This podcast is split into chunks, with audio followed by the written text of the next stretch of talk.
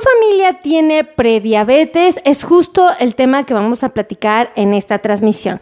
Amigos, todos sean bienvenidos. Vamos a hablar de una de las situaciones que a todos nos preocupa y justamente es que nuestra familia, nuestros seres queridos vayan a estar ante una situación como es la prediabetes. ¿Qué es la prediabetes? Bueno, antes de tener la enfermedad, la diabetes, la mayor parte de los pacientes cursan con una prediabetes, es decir, que eh, pudieran empezar a manifestar niveles de glucosa por arriba de los normales sin que sean lo suficientes como para decir este paciente tiene diabetes.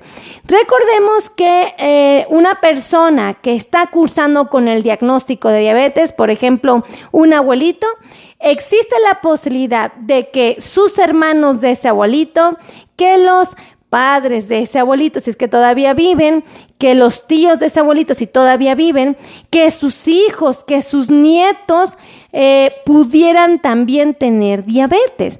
Esto es verdaderamente alarmante porque eh, en los últimos años se ha identificado que existe un porcentaje muy alto de pacientes que están cursando con sobrepeso y obesidad. Y el problema de que estamos teniendo esta experiencia es que esto se vuelve un factor de riesgo importante para el desarrollo de la pre diabetes. Es decir, antes de tener diabetes hay algo que nos dice que si nos cuidamos podemos aplazar la presencia de esta enfermedad. Eh, quiero que sepan que eh, normalmente para poder suponer que el paciente tiene una prediabetes, pues lo ideal es que recurramos a un laboratorio. Un laboratorio que nos dé la certeza del valor de glucosa que tenemos. A veces los aparatitos, los glucómetros, no es que sean malos en lo absoluto, pero pueden haber variantes que probablemente nosotros no sepamos controlar. Entonces en un laboratorio llegan a ser un poquito más estrictos con los lineamientos para la toma de la muestra y entonces pueden de alguna manera eh, tener una, un menor margen de error. Ahora, eh, quiero que sepan que existen em, eh, pues estudios que llegan a ser extremadamente precisos con los niveles de glucosa. Pero bueno, pues vamos a empezar con aquellos que el paciente solito puede interpretar. Ahí les va. Eh, un paciente que tiene eh, una glucosa por abajo de 60, aquí decimos que el paciente tiene hipoglucemia, es decir, una baja de azúcar que no es la ideal. Lo normal, y escuchen esto, lo normal es que los pacientes en general, aquellos que eh, no han sido como tal diagnosticados con diabetes, es que tengamos la glucosa entre 60 a 100. Esto es como lo aceptable. Ahora, acuérdense que esta información puede variar de una literatura a otra, pero a mí esta me parece como una de las más certeras. Ahora, cuando un paciente tiene de 100 a 126, en ayunas, es decir, tras un periodo de 8 a 10 horas de no haber consumido alimentos, Podemos decir que este paciente tiene alteración de glucosa en ayunas. Y una alteración de glucosa en ayunas evidentemente nos está señalando que existe muy probablemente en ese supuesto paciente sano una condición llamada prediabetes. Entonces, esto es interesante porque si yo me tomo la glucosa o simplemente yo tengo diabetes y a mi hijo le hago los estudios y descubro que su glucosa en ayunas está por arriba de 100 pero abajo de 126, en ese momento yo contemplo, mi hijo tiene eh, una cosa llamada alteración de glucosa en ayunas y puede ser sugestiva de una prediabetes, ¿ok? Por favor, compartan, compartan, compartan, compartan, porque yo creo que a todos nosotros nos interesa saber si mi hijo, si mi nieto, si mi hermano, si mi papá, si mi mamá tienen diabetes. Entonces, ustedes o prediabetes, ustedes lo pueden definir a través de esta información que les estoy dando, ¿vale? Ahora, Eh, ¿Cuándo decimos que un paciente ya tiene diabetes? Cuando él tiene una glucosa igual o por arriba de 126, ¿ok? En ayunas.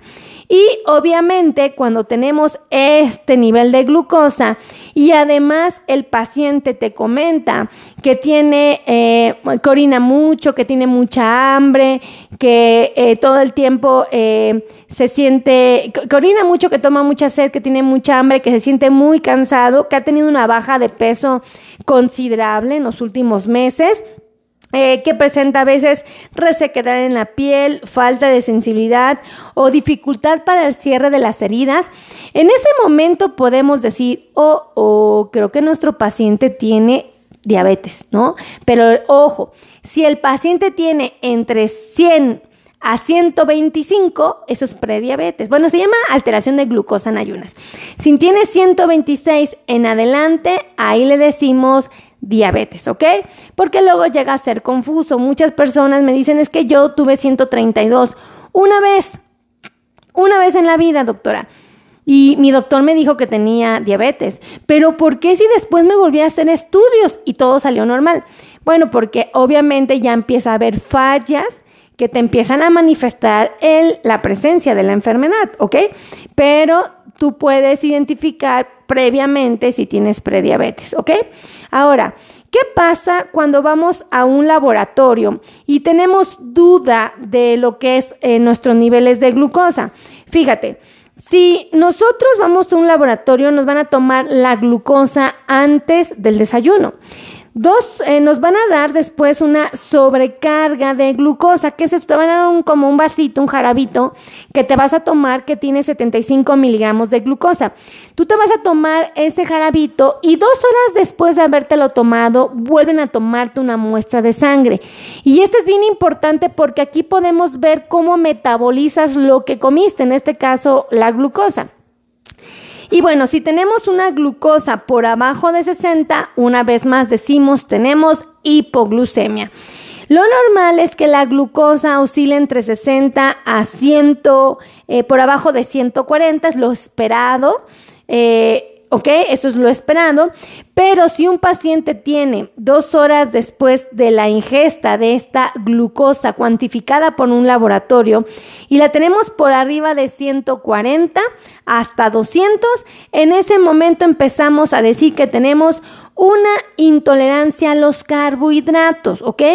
Ahora, si yo tengo más de 200, en ese momento digo, mm, creo que este paciente ya tiene diabetes, ¿ok? Ahora, eh, quiero que sepan que la intolerancia a los carbohidratos, es decir, una glucosa por arriba de 140 y máximo 199 en, en un paciente eh, que consumió 75 miligramos de glucosa, le llamamos intolerancia a los carbohidratos, y si nosotros además llegamos a encontrar en este paciente la alteración de glucosa en ayunas, en ese momento podemos contemplar el diagnóstico de pre diabetes. Y en algunos casos hasta podríamos ya decir, creo que tiene diabetes este paciente, ¿vale? Entonces, hay que estar muy al pendiente porque nosotros podemos ser capaces de sospechar o intuir que nuestra familia tiene esta condición que es la diabetes o la prediabetes, ¿ok? Ahora, eh, hay, hay, estudios que llegan a decirnos con mucha más confiabilidad eh, que no tenemos esta enfermedad, ¿ok? Y bueno, pues aquí también hay un debate porque las investigaciones avanzan y avanzan y avanzan. Según la fuente que leamos, la revista, el artículo, el libro, lo que ustedes quieran, eh, va a haber variantes. Pero bueno, en términos generales, se ha dicho que un paciente que se hace una prueba de hemoglobina glicosilada, eh, y que no tiene diabetes, se espera que el resultado salga entre 4% hasta 5.9%, ¿ok? Te repito, esto varía según la literatura, la fuente que hayamos leído, pero son interesantes. ¿Por qué? Porque si yo tengo eh, mi hemoglobina glicosilada en 6, en 6 o en 6.1, mmm, valdría la pena pensar que ya tengo prediabetes y hasta en algunos casos ya existe la diabetes, ¿no? Entonces, bueno, pues esto es interesante porque yo puedo determinar con certeza dónde estoy parado, ¿verdad? Eh, muchos de mis pacientes pues tienen familiares afectados por esta enfermedad y quieren saber si ya tienen la enfermedad o quieren saber si ellos mismos ya tienen un riesgo, ¿no? Y aquí les puede ayudar mucho lo que es la alteración de glucosa en ayunas y la intolerancia a los carbohidratos. Ahora, como les digo, ¿cuándo puedes decir, SAS, este paciente sí tiene diabetes? Cuando le encuentras su glucosa por arriba de 126 a cualquier hora del día, ¿ok? Eh, esto varía un poco en la literatura otra vez, pero bueno, 126, tú ya te pones en alerta porque dices, mmm, ¿qué está pasando aquí? ¿Ok? Sobre todo cuando esté en ayunas, aquí voy a ser muy clara, cuando esté en ayunas, ¿ok? Eh, si tú además de esto descubres, y aquí, fíjense que aquí me inquieta un poco porque hay libros que dicen que la sintomatología, los datos que te ponen en alerta o que te dicen que tu paciente tiene diabetes, eh, aparecen hasta después de que el paciente tiene tres veces el valor de la glucosa normal por arriba.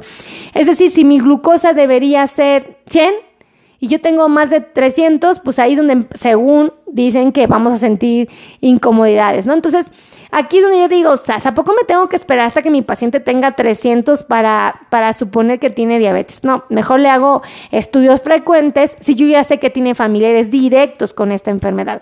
Pero bueno, en aquellos que eh, no cuenten con estudios y que uno empieza a sospechar que tiene diabetes, bueno, pues vamos a hablar de que el paciente otra vez tiene mucha sed, tiene mucha hambre, orina demasiado hay pacientes que su orina llega a ser pegostiosa, ¿ok? Llega a ser como si fuera eh, eh, endulzada, es como si tuviera pequeños cristalitos que pudieran de alguna manera eh, estar ahí eh, presentes por el exceso de azúcar. El paciente se puede sentir cansado, con una baja de peso aparentemente injustificada, puede haber antecedentes de sobrepeso y obesidad importante, resequedad en la piel, así como falta de sensibilidad o dificultad para el cierre de heridas. Entonces, ahora, hay, cuando el paciente ya tiene muchos años con la enfermedad y no fue diagnosticado, eh, oportunamente o ya tiene la enfermedad y no se cuidó en absoluto, el paciente también puede tener manifestaciones de neuropatía. ¿Qué es esto? Puede sentir calambres, piquetes, adormecimientos, ardores, quemazón, frialdad, entumecimientos, hormigueos, comezón, entre otros. Entonces, si tú tienes todas esas condiciones y nadie te ha dicho que tiene diabetes, ¿por qué no vas y te haces estudios, no? Y si tú, si tú tienes familiares que ya tienen la enfermedad y tú quisieras saber si no la tienes, pues hazte estudios, ¿no? Entonces es muy sencillo, no tiene mayor dificultad, pero sí tenemos que reconocer esto. Compartan, compartan, compartan, compartan. Y por favor, ahorita les voy a dar los números telefónicos donde pueden agendar cita con nosotros, ¿vale? Pero bueno, ahorita, eh, como les comentaba, eh, es importante reconocer que eh, cuando vamos a tener riesgo de tener diabetes. El hecho de ser solamente latinos va a hacer que tengamos un riesgo muy alto. Si tenemos mala alimentación también, la falta de ejercicio también, familiares afectados por la enfermedad también.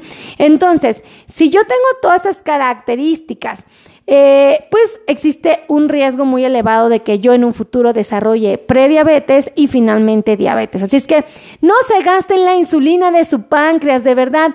El páncreas es como un tanque de gasolina que tiene ahí insulina.